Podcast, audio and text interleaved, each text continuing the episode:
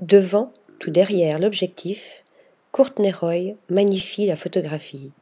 Ces clichés, dopés à l'humour dont l'esthétique rappelle l'univers de Guy Bourdin et la démarche celle de Cindy Sherman, font de Courtney Roy une artiste à part entière.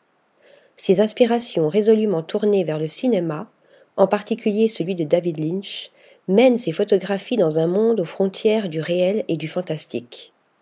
Son art s'expose à Paris, Moscou ou encore Sydney, quand il n'est pas mis en avant dans des ouvrages, trois au total.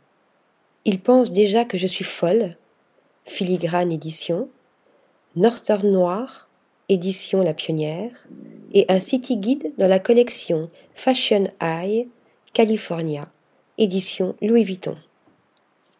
Cette collaboration avec une maison de mode est loin d'être la première.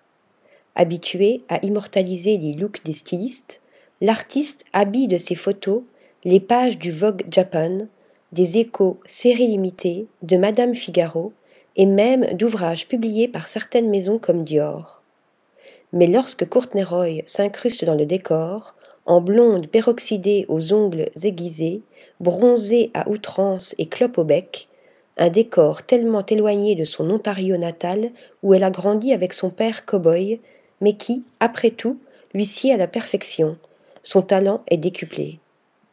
Talent qui sera mis à l'honneur dans un nouveau livre, Queen of Nowhere, qui paraîtra début mai. Une signature est aussi prévue à la Chambre Claire, à Paris le 14 mai, l'occasion de rencontrer la photographe aux multiples personnalités.